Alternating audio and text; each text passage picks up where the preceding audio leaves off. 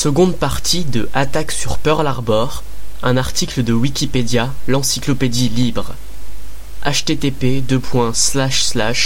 fr.wikipedia.org Partie 4 Bilan de l'attaque. Partie 4.1 Du côté américain. Le bilan humain de l'attaque fut lourd.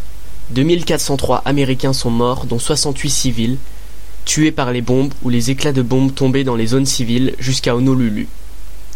L'attaque fit également 1178 blessés. Près de la moitié des pertes américaines, soit 1102 hommes, furent provoquées par l'explosion et le naufrage de l'USS Arizona. Celui-ci explosa à cause d'un obus de marine de 400 mm modifié, de façon telle qu'il puisse être utilisé comme une bombe par un avion, largué par Tadashi Kusumi.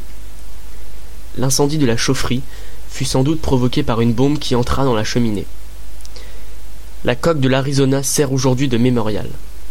Il continue d'ailleurs de perdre un peu de carburant, 65 ans après l'attaque. L'attaque avait visé les cuirassés stationnés dans la rade. L'USS Nevada fut endommagé par une torpille et un incendie. Il fut la cible de nombreuses bombes japonaises lorsqu'il se mit en route et finit par toucher le fond de la rade par l'avant. L'USS California fut touché par deux bombes et deux torpilles. L'équipage reçut l'ordre d'évacuer le navire. L'USS Utah, qui constituait une cible facile, fut touché deux fois par des torpilles. Sept torpilles affectèrent l'USS West Virginia, et la dernière eut pour conséquence de détacher le gouvernail. L'USS Oklahoma fut frappée par quatre torpilles et chavira. L'USS Maryland fut atteint par deux obus de marine de 400 modifiés, sans subir de dommages sérieux. L'USS Pennsylvania est touché au cours de la deuxième vague d'attaque alors qu'il était en cale sèche. Même si les Japonais ont concentré leurs tirs sur les navires de ligne, ils n'ont pas épargné non plus les autres cibles. Le croiseur léger USS Helena fut torpillé et le choc provoqua le chavirement du mouilleur de mine USS Oglala, situé à côté. Deux destroyers en cale sèche furent détruits lorsque des bombes touchèrent leur réservoir de, de carburant. L'incendie se propagea à d'autres navires. Le croiseur léger USS Raleigh fut touché par une torpille qui ouvrit une brèche. Le croiseur léger USS Honolulu fut endommagé mais resta en service.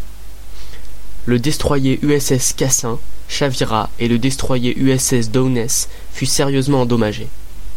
Le bateau de réparation USS Vestal, rangé bord à bord avec l'Arizona alors en feu, fut gagné par les flammes qui ravageaient ce dernier et finit par sombrer à son tour. Le navire ravitailleur USS Curtis fut également endommagé. La quasi-totalité des 188 avions d'Hawaï furent détruits ou endommagés. Lorsque les Japonais arrivèrent au-dessus des aérodromes américains, ils trouvèrent 155 avions stationnés aile contre aile pour éviter le sabotage, mais constituant ainsi des cibles idéales. Les attaques sur les casernes tuèrent des pilotes et d'autres membres du personnel. Des tirs amis ont abattu plusieurs avions américains. L'aéronaval perdit 13 chasseurs 67 bombardiers, 3 avions de transport et 4 forteresses volantes, en plus de la moitié des avions de combat qui se sont retrouvés cloués au sol parce qu'ils avaient été disposés aile contre aile, ce qui les empêcha de décoller rapidement. L'aviation de l'armée de terre fut aussi gravement touchée. 12 B-8, 20 A-9, 2 A-20, 4 P-26, 20 P-36 et 32 P-40. Partie 4-2, dans le camp japonais. Du côté japonais, les pertes humaines furent beaucoup moins lourdes.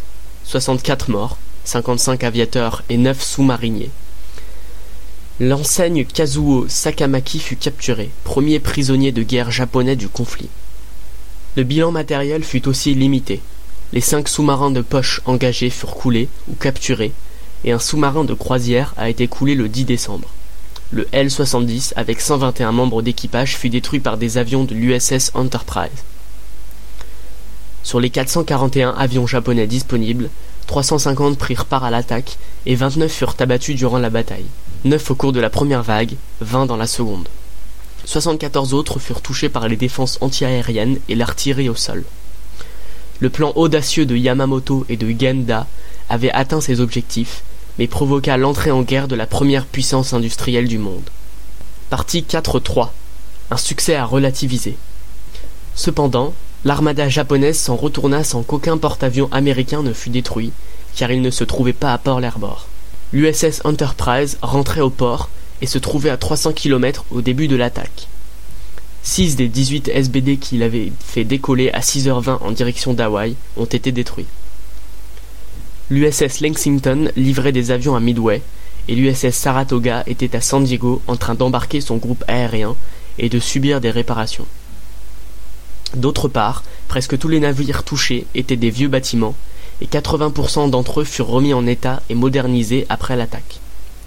Les destroyers Cassin et Dawn furent gravement endommagés, mais leurs machines furent sauvées et elles équipèrent d'autres bâtiments portant leur nom d'origine. En fin de compte, pertes matérielles les plus graves furent celles des 155 avions et des dégâts matériels dans la base. En fait, l'attaque japonaise sur Pearl Harbor fut une brillante réussite tactique, mais un échec du point de vue stratégique, même si aucun des deux belligérants n'en était conscient sur le moment. En effet, malgré les pertes, la base resta opérationnelle. Port, piste, réservoir de carburant et surtout atelier de réparation n'ont pas été détruits ou marginalement. Yamamoto aurait dit à ce sujet Je crains que tout ce que nous avons réussi à faire est de réveiller un géant endormi et de le remplir d'une terrible résolution. Contrainte de se battre sans cuirasser, la marine américaine développa par la suite de nouvelles tactiques navales reposant sur des task force, combinant des porte-avions et des sous-marins. Ces nouvelles méthodes permirent de freiner l'avancée japonaise en 1942, délai que l'amiral Yamamoto estimait avoir donné au Japon avant que la capacité industrielle démultipliée des États-Unis ne leur donne une supériorité écrasante. Paradoxalement, la doctrine navale japonaise continua à considérer les cuirassés comme les navires les plus importants.